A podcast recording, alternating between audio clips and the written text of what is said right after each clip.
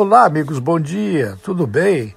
Tudo possivelmente bem. Quase inacreditável, né? Mas é o supremo resultado de uma circunstância que a legislação eleitoral permite.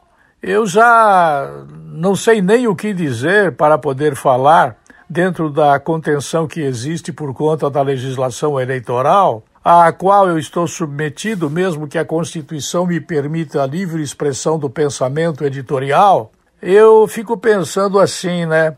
Onde será que foi parar o processo que cassou o mandato do prefeito de Rio do Sul numa sentença de 10 páginas do juiz de primeira instância Edson Zimmer, aqui de Rio do Sul, depois de um brilhante trabalho do eh, Ministério Público e da Polícia Civil. Onde será que foi parar? Pois é. Agora vem a notícia de que o ex-vice-líder do governo, Francisco Rodrigues, que gosta de ser chamado pelo apelido de Chico, ele pediu licença por 121 dias, o que abre espaço para quem? Para o suplente, Pedro Rodrigues, seu filhote. É o filho do senador da cueca, do dinheiro na cueca, que vai assumir o lugar da vaga do pai.